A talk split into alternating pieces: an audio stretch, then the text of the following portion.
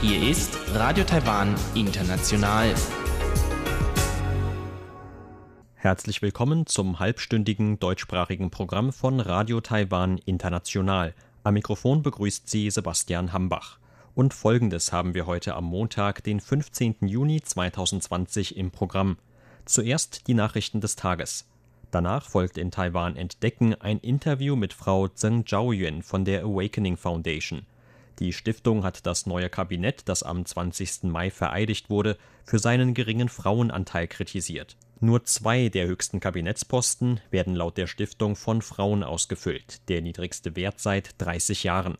Und zum Abschluss berichtet Eva Trindl in Taiwan Monitor über Bemühungen in Taiwan zur Schaffung eines Asylgesetzes. Damit soll politisch Verfolgten, zum Beispiel aus Hongkong, Schutz in Taiwan gewährt werden können.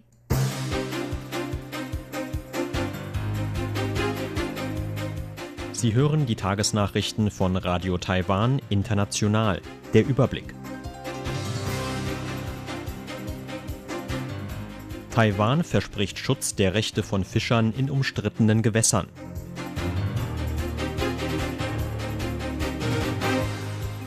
Außenministerium sagt, Gesundheit der Bürger wichtiger als Grenzöffnungen.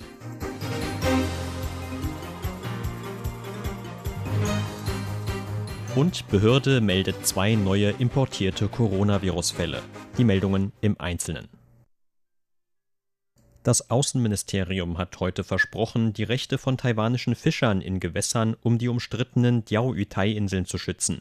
Die Inseln im ostchinesischen Meer werden sowohl von Taiwan und Japan als auch von China beansprucht. Zuvor hatten taiwanische Fischer ihre Sorgen geäußert, dass ihre Rechte in den Gewässern um die umstrittenen Inseln gefährdet sein könnten. Anlass waren jüngste Berichte in japanischen Medien, denen zufolge lokale Politiker Pläne haben, die Bezeichnung der Inseln zu ändern, um Besitzansprüche geltend zu machen. Das Außenministerium bekräftigte heute, dass man der japanischen Seite gegenüber Taiwans, so wörtlich, ernsthafte Bedenken zu dem Vorhaben vermittelt habe. In einer Stellungnahme des Ministeriums hieß es, die Regierung setze alles daran, das Problem möglichst schnell zu lösen und die Rechte von Taiwans Fischern zu schützen. Außenamtssprecherin Joanne O oh sagte heute, das einseitige Vorgehen Japans in Bezug auf die Diaoyutai-Inseln ist nicht hilfreich für die Sicherheit und die Stabilität in der Region. Wir hoffen, dass die japanische Seite umsichtig handelt. Zugleich deutete das Außenministerium an, dass das Vorhaben der Namensänderung vor allem gegen China gerichtet sei. So habe es offiziellen Angaben aus Japan zufolge in letzter Zeit vermehrt Fälle gegeben, in denen japanische Fischerboote von Schiffen der chinesischen Regierung aus der Region vertrieben worden seien. Anfang des Monats hatte der Bürgermeister von Ishigaki in der japanischen Präfektur Okinawa vorgeschlagen, den japanischen Namen für die Inseln von Senkaku auf Tonoshiro Senkaku zu ändern. Der Vorschlag war sowohl in China als auch in Taiwan auf Kritik gestoßen. Das Außenministerium hat heute betont, dass bei Überlegungen zur Lockerung von Reisebestimmungen die Gesundheit der Bürger im Land an vorderster Stelle stehe. Die Außenamtssprecherin sagte, dass Taiwan nicht durch die Öffnung eigener Grenzen von der Covid-19-Pandemie beeinflusst werden dürfe. Man respektiere die Überlegungen anderer Länder zur Öffnung ihrer Grenzen, so Außenamtssprecherin Joanne O. Oh. Aber man habe auch selbst Überlegungen dazu, ob man diese Länder in eigene Lockerungen mit einbeziehe. Grenzkontrollen seien ein wichtiger Bestandteil der Epidemieprävention Taiwans. Es gelte das Prinzip von Kontrollen nach außen und Lockerungen nach innen. Was die Maßnahmen der Regierung angeht, müssen wir unbedingt die Sicherheit und die Gesundheit der 23 Millionen Menschen in Taiwan sicherstellen. Das ist unser vorrangiges Ziel. So Oh. Die Sprecherin äußerte sich auch zu Medienberichten über einen Plan der Regierung Indonesiens mit anderen Ländern Vereinbarungen zu sicherem Reisen abzuschließen. O sagte, dass Vereinbarungen zu gegenseitigen Grenzöffnungen, etwa mit Indonesien, von der Situation der Epidemie dort abhängen würden. Das Außenministerium sei über die neuesten Entwicklungen in der Frage stets informiert. Das Epidemie-Kommandozentrum hat heute zwei neue Coronavirus-Fälle in Taiwan bestätigt. Beide Patienten haben sich laut Angaben der Behörde im Ausland angesteckt. Eine einheimische Ansteckung mit dem neuartigen Coronavirus hat es demnach seit 64 Tagen nicht mehr gegeben. Bei den beiden neuen Fällen handelt es sich um ein Ehepaar, das Ende Januar aus geschäftlichen Gründen nach Bangladesch geflogen war. Nach einem anschließenden Aufenthalt in Malaysia am 12. Juni seien beide am Folgetag nach Taiwan zurückgekehrt. Beide hätten bereits in Bangladesch Krankheitssymptome entwickelt. Das Epidemie-Kommandozentrum sagte weiter, dass beide Patienten nach ihrer Ankunft im Flughafen in eine Quarantäneeinrichtung gebracht worden seien. Beide hätten während des Rückflugs nach Taiwan eine Maske und Schutzkleidung getragen und keinen Kontakt mit Verwandten oder Freunden gehabt. Elf Besatzungsmitglieder der Maschine, mit der beide zurück nach Taiwan kamen, seien dazu angewiesen worden, ihren Gesundheitszustand zu überprüfen. Zugleich seien 26 Passagiere aus den beiden Reihen vor und hinter dem Ehepaar dazu verpflichtet worden, 14 Tage lang zu Hause in Quarantäne zu verbringen. Seit dem Ausbruch des neuartigen Coronavirus hat es in Taiwan insgesamt 445 Ansteckungsfälle gegeben. Sieben der Patienten sind gestorben. Die allermeisten der bestätigten Fälle wurden von dem Epidemie-Kommandozentrum als importiert eingestuft. Die taiwanische Fluggesellschaft China Airlines will eigenen Angaben nach ab kommendem Monat wöchentliche Hin- und Rückflüge zwischen Taipeh und London anbieten. China Airlines ist eine von Taiwans zwei großen Fluggesellschaften. In einer heute veröffentlichten Erklärung teilte das Unternehmen mit, dass die geplanten Flüge freitags vom internationalen Flughafen Taoyuan aus starten sollen. Der Rückflug vom Flughafen Heathrow in London soll immer samstags stattfinden. Die Flüge seien zunächst für die Zeit vom 3. bis 31. Juli geplant. Mit dem Angebot sollen wieder Reisen zwischen den beiden Städten ermöglicht werden. Der Ausbruch der Covid-19-Pandemie hatte in vielen Ländern der Welt zu strengeren Grenzkontrollen und Reisebeschränkungen geführt. Im Zuge der Maßnahmen wurden auch viele Flugverbindungen ausgesetzt. Vor dem Covid-19-Ausbruch hatte China Airlines vier wöchentliche Flugverbindungen zum Flughafen Gatwick, der ab Juli für mehrmonatige Renovierungsarbeiten geschlossen wird. Die übrigen Flüge auf der Strecke nutzt das Unternehmen seit dem Rückgang an Passagierzahlen für Frachttransporte.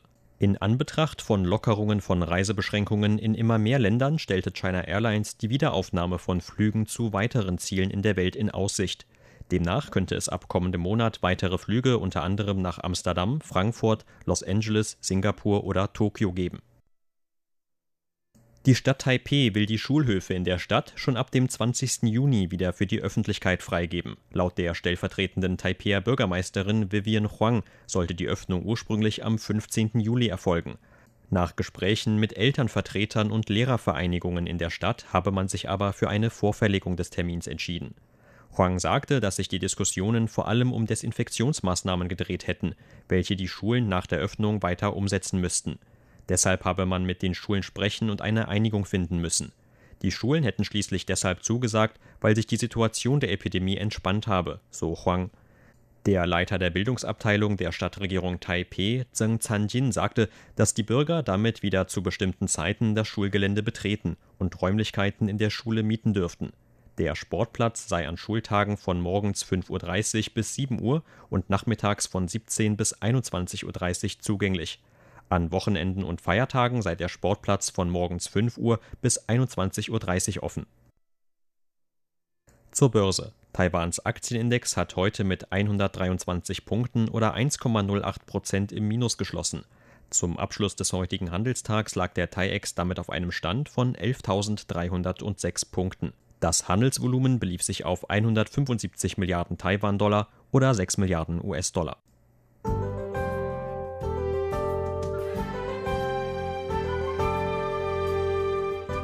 Das Wetter war heute weitgehend leicht bewölkt bis sonnig in den meisten Landesteilen. In mehreren Regionen Nord- und Mitteltaiwans gab es am Nachmittag aber auch vereinzelte Regenschauern. Zum Abend hin klarte es dann aber auch dort wieder weitgehend auf. In mehreren Regionen Taiwans gab es heute Temperaturhöchstwerte von deutlich über 35 Grad Celsius. Der Tageshöchstwert von 38,3 Grad wurde am frühen Nachmittag im osttaiwanischen Hualien gemessen. Und das sind die Aussichten für morgen, Dienstag, den 16. Juni. Für morgen sagt das Wetteramt für ganz Taiwan erneut sommerliches und sonniges Wetter voraus. Das wird sich auch in den morgigen Temperaturen widerspiegeln. In den allermeisten Regionen ist auch morgen wieder mit Höchstwerten von über 35 Grad Celsius zu rechnen. Und auch die Tiefstwerte am morgigen Abend werden noch bei um die 26 Grad liegen. Das waren die Tagesnachrichten. Nun geht es weiter mit unserem Programm vom Montag, den 15. Juni.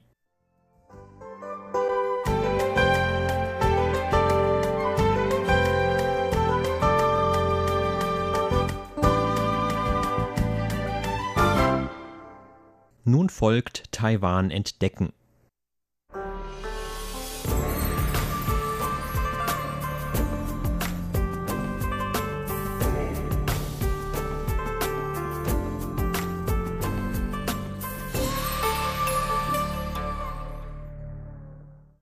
Die Präsidentin Tsai Ing-wen ist am 20. Mai zu ihrer zweiten Amtszeit angetreten. Am gleichen Tag wurde kurz nach der Präsidentin auch das neue Regierungskabinett vereidigt. Dieses Mal gab es nur wenige Personaländerungen gegenüber dem alten Kabinett, das traditionell vor dem Amtsantritt des Staatsoberhaupts geschlossen zurücktritt. Doch eine Änderung, die es gab, sorgte für Kritik des Verbands von Frauenvereinen in Taiwan. Dort kritisierte man, dass nur zwei Posten im neuen Kabinett von Frauen ausgefüllt würden. Der Frauenanteil liege demnach bei unter 5 Prozent, der geringste Wert seit 30 Jahren, als zum ersten Mal eine Frau einen Kabinettsposten in Taiwan innehatte. Vereine, die sich für die Geschlechtergleichberechtigung einsetzen, wie die Awakening Foundation, fordern von der Regierung, sich stärker für dieses Thema einzusetzen und das Ungleichgewicht in der Geschlechterverteilung im Regierungskabinett zu beseitigen. Zu diesem Thema sprach im Interview mit RTI Frau Zheng Zhaoyuan von der Awakening Foundation. Kurz nach Bekanntwerden der Postenverteilung im neuen Kabinett veröffentlichte die Stiftung eine Erklärung zu dem in ihren Augen bestehenden Ungleichgewicht in der Verteilung von Männern und Frauen in der neuen Regierung. In unserer Stellungnahme wiesen wir darauf hin, dass es unter den 42 Kabinettsmitgliedern nur zwei Frauen gibt. Die Arbeitsministerin Xu Ming-chun und die Vorsitzende der Kabinettskommission für Wettbewerbsaufsicht Huang Mei-ying. Diese Sichtweise wurde jedoch sofort von der Regierung zurückgewiesen. Sie sagten, dass auch die Vorsitzende der Kabinettskommission für Vergangenheitsaufarbeitung, Yang Zui, und die Vorsitzende der Kabinettskommission für Taiwan-USA-Angelegenheiten, Yang Zhenni, zur ersten Reihe der Chefposten zählen würden. Wir haben uns dagegen nach der Zählweise der Personalabteilung der Regierung vom letzten Jahr gerichtet.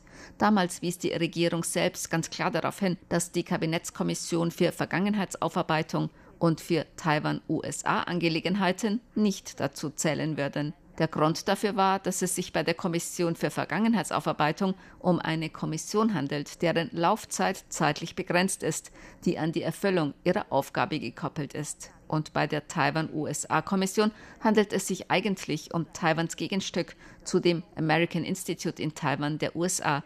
Sie wird von den USA nicht als eine Regierungsinstitution anerkannt, ist aber von Taiwans Regierung dazu ermächtigt, Taiwans Interessen in den USA zu vertreten. Aus diesen Gründen hatte früher selbst die Personalabteilung der Regierung diese beiden Posten auch nicht bei der Berechnung der Geschlechterverteilung berücksichtigt. Doch weil wir sie nun für den geringen Frauenanteil kritisierten und sie wohl dachten, dass sie nicht gut dastünden, rechneten sie beide Posten dieses Mal mit dazu. Damit erhöhte sich der Frauenanteil bei den Regierungschefposten dann auf 7 Prozent. Aber auch das ist noch nicht einmal das Doppelte von den 4,76 Prozent nach unserer Rechnung. Aber auch egal, ob nun nach ihrer oder nach unserer Zählweise, beides sieht nicht gut aus. Vor 30 Jahren gab es zur Amtszeit von Präsident Li Denghui im Kabinett von Li Huan die erste Frau, die einen Regierungschefposten innehatte. Da es damals noch weniger Kabinettsposten insgesamt gab, lag der Anteil von Frauen damit auf Anhieb bei 5 Prozent. Das bedeutet also tatsächlich, dass das Regierungskabinett, das zur zweiten Amtszeit von Präsidentin Tsai Ing-wen vereidigt wurde, in dieser Frage nicht nur keine neue Entwicklungsrichtung gebracht hat, sondern dass es sogar einen Rückschritt hinter die Marke von vor 30 Jahren gegeben hat. Wir finden es überraschend und ironisch, dass das ausgerechnet zur Amtszeit der ersten Präsidentin Taiwans geschieht. Tsai Ing-wen ist dabei ja nicht nur die erste Präsidentin, sondern zugleich auch das Staatsoberhaupt, das mit den meisten Stimmen für eine zweite Amtszeit wiedergewählt worden ist. Vielleicht hatte sie bei ihrer ersten Amtszeit noch mit patriarchalischen Widerständen in der Politik zu kämpfen. Aber nach ihrer Wiederwahl, wo sie nun keinen Druck mehr hat, noch einmal erneut gewählt zu werden und sich zudem auch noch große Unterstützung aus dem Volk erfreut, da hätte sie doch ein paar Reformen mit Blick auf die Geschlechterverteilung angehen können. Doch wie wir sehen, hat sie das nicht getan. Es hat nicht nur keine Fortschritte, sondern auch noch einen Rückschritt gegeben. Davon sind wir extrem enttäuscht. Bei Zeis Amtsantritt im Jahr 2016 hatte es im Kabinett noch vier Frauen gegeben, was damals einem Anteil von 10 Prozent entsprach. Auch damals hatten Frauenverbände schon kritisiert, dass der Frauenanteil damit unter denjenigen der Regierungskabinette aus den Amtszeiten von Zeis beiden männlichen Vorgängern lag. Während der beiden Amtszeiten von sowohl Chen Shui-bian als auch Ma Ying-jeou hatte es Versprechen gegeben, den Frauenanteil im Kabinett auf bis zu 25 Prozent zu erhöhen. Bei Chen Shui-bian lag der höchste Anteil von Frauen im Kabinett einmal bei 22 Prozent. Bei Ma Ying-jeou waren es einmal 23,4 Prozent. Beide wurden damals schon von uns kritisiert, sich nicht an ihre Versprechen gehalten zu haben. Aber immerhin sah es so aus, als hätten sie sich wenigstens eine Zeit lang Mühe gegeben, den Frauenanteil im Kabinett auf ein Viertel zu erhöhen. An Tsai Ing-wen, die erste Präsidentin in Taiwans Geschichte, hatten wir noch höhere Erwartungen. Wir hätten nicht gedacht, dass ausgerechnet während ihrer Amtszeit der Frauenanteil im Kabinett von Premierminister Lin Chuen auf 10 Prozent abfallen würde. Damit war der Frauenanteil im Kabinett damals auf den niedrigsten Wert seit 20 Jahren gefallen und nun, vier Jahre später, liegt der Frauenanteil sogar noch unter dem Wert von vor 30 Jahren. Stimmen, die den geringen Frauenanteil im Kabinett entschuldigen, führen dagegen an, dass es bei den Personalentscheidungen nicht auf das Geschlecht, sondern auf die Fähigkeiten der Kabinettsmitglieder ankomme. Ich denke, dass niemand etwas dagegen hat, wenn bei Personalentscheidungen vor allem auf das Talent geachtet wird. Aber uns interessiert die Frage, ob das dann bedeuten soll, dass es unter Frauen keine Talente gibt. Wir sehen, dass es in immer mehr Bereichen auch immer mehr Frauen gibt, die sich dort hervortun. Wir sehen auch das Beispiel von Audrey Tang, der Ministerin für Digitales und der ersten Transgender-Ministerin in Taiwan, die für ihre Rolle ausgewählt wurde, weil sie sich auf dem Gebiet der Informatik besonders hervorgetan hat. Wir stimmen der Aussage zu, dass es auf die Fähigkeiten der jeweiligen Person ankommt.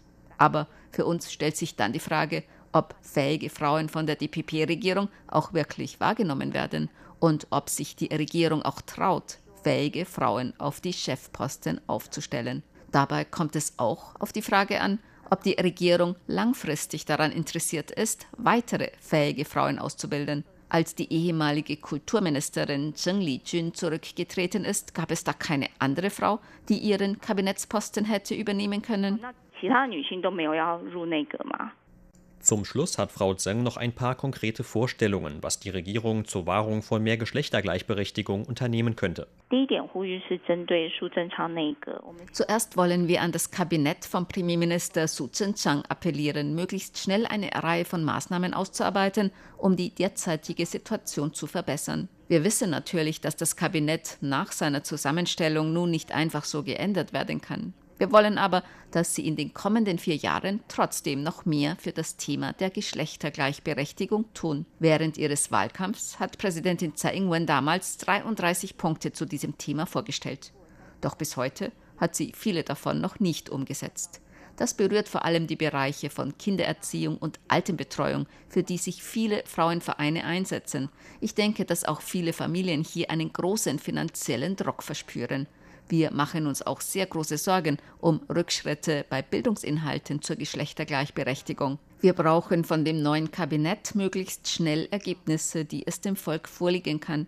Vor allem fordern wir von dem Regierungskabinett, dass es innerhalb von einem Jahr mindestens drei Vorhaben mit Bezug zu Frauenrechten oder der Geschlechtergleichberechtigung ausarbeitet und mit hoher Priorität zur Überprüfung an das Parlament weitergibt. Solange die Regierung nicht einmal ihre eigenen Vorhaben ins Parlament einbringt, können diese Maßnahmen auch keine größeren Fortschritte machen.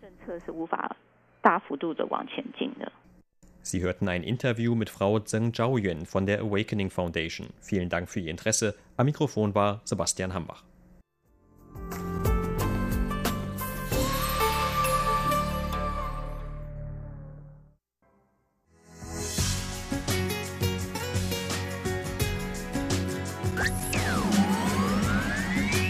Radio Taiwan, international aus Taipeh.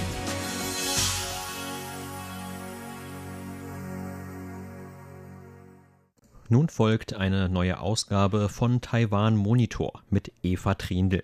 Darin geht es heute um das Thema der Bemühungen in Taiwan zur Schaffung eines Asylgesetzes.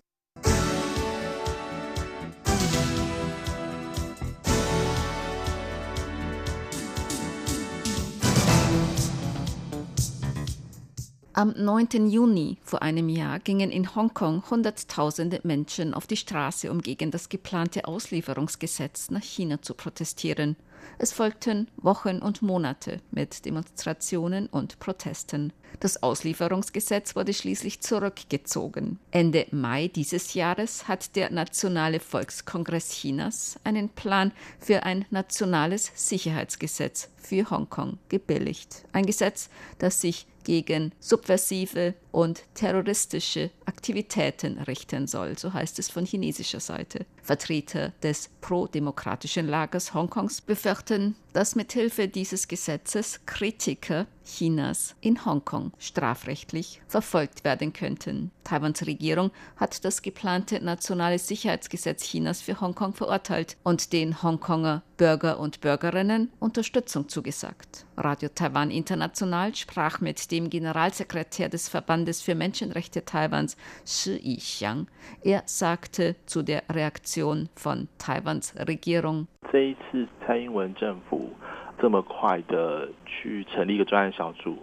dass die Tsai-Ing-wen-Regierung dieses Mal so schnell eine Sondergruppe gebildet hat, um Menschen aus Hongkong zu unterstützen, die eventuell in Taiwan Schutz suchen, ist meines Erachtens eine Reaktion darauf, dass Chinas Regierung durch das Sicherheitsgesetz für Hongkong das Modell ein Land, zwei Systeme für Hongkong brechen will. Es wird unserer Einschätzung nach große Veränderungen in Hongkong geben sowohl politisch als auch wirtschaftlich. Wir erwarten, dass nach Abklingen der Covid-19-Krise, wenn Taiwan die Einreisebeschränkungen wieder lockert, viele Hongkonger nach Taiwan kommen werden.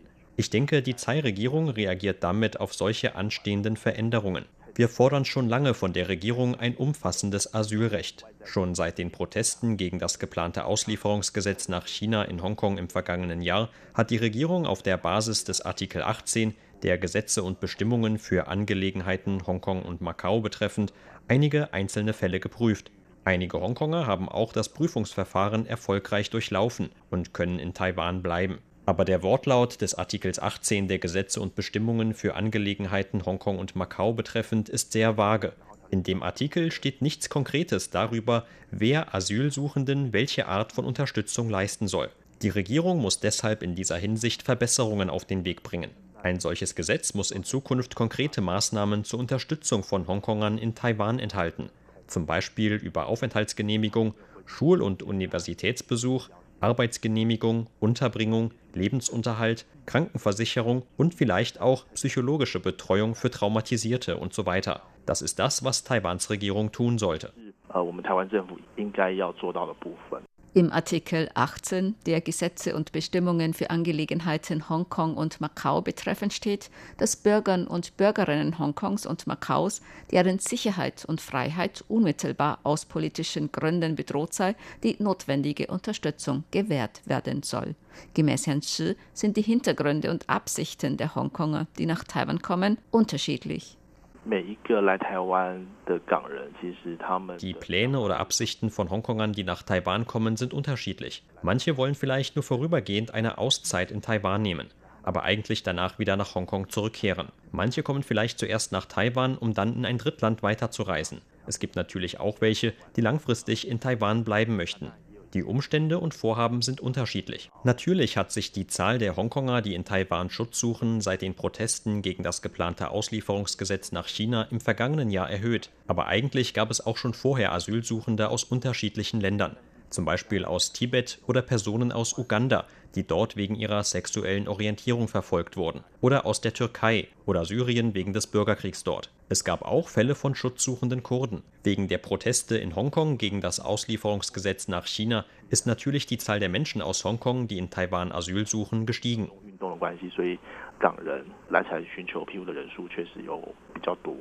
Auf die Frage nach seiner Ansicht über die möglichen Auswirkungen des geplanten nationalen Sicherheitsgesetzes Chinas für Hongkong antwortete der Generalsekretär des Verbandes für Menschenrechte Taiwans Shi Yixiang. Es sieht so aus, als ob die Auswirkungen sehr groß sein werden. China ist zum Beispiel gegen Menschenrechtsanwälte in China vorgegangen. Wir haben große Sorge um Anwälte, die wegen der Protestbewegung in Hongkong Angeklagte vertreten haben. Auch dass Menschen in Zukunft auch in Hongkong aus religiösen Gründen verfolgt werden, zum Beispiel Falun Gong-Anhänger. China fürchtet besonders Bürgerorganisationen, egal ob es sich um lokale Hongkonger Nichtregierungsorganisationen handelt oder um internationale oder regionale Nichtregierungsorganisationen, die in Hongkong tätig sind. Es ist zu befürchten, dass sie sich in Hongkong nicht mehr legal registrieren und tätig sein können. Das ist, worüber sich eigentlich die ganze Welt sehr große Sorgen macht, dass Hongkong sehr schnell mit China gleichgeschaltet werden wird und dass der Druck gegen Falun Gong-Anhänger, Tibeter, Menschenrechtsanwälte, Dissidenten und alle, die andere Meinungen vertreten, auch auf Hongkong ausgeweitet wird. Ein Entwurf für ein Asylgesetz wurde in Taiwan bereits vor 15 Jahren dem Parlament vorgelegt, aber bisher wurde es noch nicht verabschiedet. Der Verband für Menschenrechte hat auch Informations- und Diskussionsveranstaltungen zu diesem Thema veranstaltet und setzt sich dafür ein, dass in Taiwan ein Asylgesetz verabschiedet wird. Herr Shi dazu.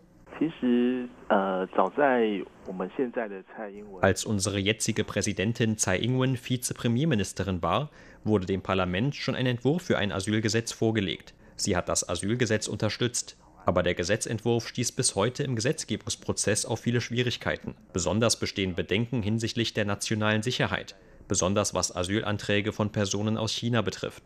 Der Grund, warum man ein Asylgesetz erstellen möchte, ist, dass es immer Fälle gibt, in denen Menschen aus unterschiedlichen Ländern wegen unterschiedlicher Gründe in Taiwan Asyl suchen. Aber Taiwan hat bis heute kein Asylgesetz und kein systematisches Asylverfahren. Die Regierung kann dabei eigentlich immer nur jeden Fall als Einzelfall behandeln. Das ist sehr kompliziert. Damit steht der Schutz der Menschenrechte für die Betroffenen auf sehr wackeligem Boden. Deswegen bemühen wir uns die ganze Zeit um ein Asylgesetz. Wir arbeiten auch mit dem Asien-Pazifik-Netzwerk für die Rechte von Flüchtlingen zusammen und bitten Richter, Anwälte oder Mitarbeiter von Nichtregierungsorganisationen mit internationalen Erfahrungen in diesem Bereich nach Taiwan zu kommen. Nicht nur um ihre Erfahrungen mit uns zu teilen, sondern auch, um zum Beispiel Beamte oder Mitarbeiter der Einwanderungsbehörde, Richter oder andere zuständige Personen fortzubilden. Wir hoffen, dass die entsprechenden Personen zumindest darüber Bescheid wissen, welche Verfolgungen in welchen Ländern drohen damit zumindest ein Bewusstsein dafür besteht und sich eine grundlegende Verfahrensweise herausbilden kann, solange es noch kein Asylgesetz gibt. Das verdeutlicht auch, wie ein solches Gesetz umgesetzt werden soll. Wir werden auch am Weltflüchtlingstag, dem 20. Juni, gemeinsam mit Amnesty International Taiwan eine Veranstaltung durchführen, damit noch mehr Menschen in Taiwan verstehen, welchen Problemen Flüchtlinge in ihren Ländern ausgesetzt sind und dass Taiwan als freies und demokratisches Land in Asien auch die Pflicht hat, Flüchtlingen zu helfen. Asylsuchende können dann auch nicht mehr so einfach in ihre Herkunftsländer abgeschoben werden, so der Generalsekretär des Verbandes für Menschenrechte Taiwans, Shi Yixiang. Das Asylgesetz ist ein Gesetz auf der Basis der Standards des UN-Flüchtlingpakts und der verschiedenen Menschenrechtsabkommen. Obwohl es Asylgesetz heißt, ist es eigentlich ein Gesetz, das vom Blickwinkel des Schutzes der Menschenrechte ausregelt, wie man den Status von Asylsuchenden anerkennt und welche Unterstützung man anerkannten Asylberechtigten in Taiwan gewährt. Zum Beispiel, wenn jetzt viele Menschen aus Hongkong kommen, um in Taiwan Schutz zu suchen, müsste die Regierung einen Etat und Personal bereitstellen, um Asylsuchende zu unterstützen. Das Wichtigste dabei ist, wenn Flüchtlinge in ihrem Herkunftsland verfolgt werden, egal ob aus politischen Gründen, wegen ihres Geschlechtes oder ihrer sexuellen Orientierung, oder sie durch Katastrophen bedroht sind, wie zum Beispiel Klimaflüchtlinge und so weiter. Wenn eine solche Verfolgung oder Bedrohung bei Rückkehr in ihr Herkunftsland festgestellt wird, können sie nicht mehr einfach so in ihre Herkunftsländer zurückgeschickt werden. Das ist das Grundprinzip.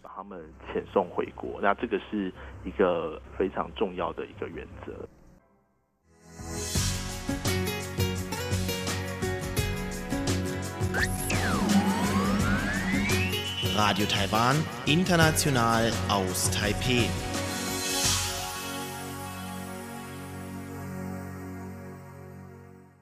Sie hörten das halbstündige deutschsprachige Programm von Radio Taiwan International am Montag, den 15. Juni 2020. Unser aktuelles Radioprogramm und weitere Sendungen können Sie im Internet on demand hören unter der Adresse www.de.rti.org.tv. Weitere Informationen und Videos von der RTI Deutschredaktion finden Sie zudem auf unserer Facebook-Seite und auf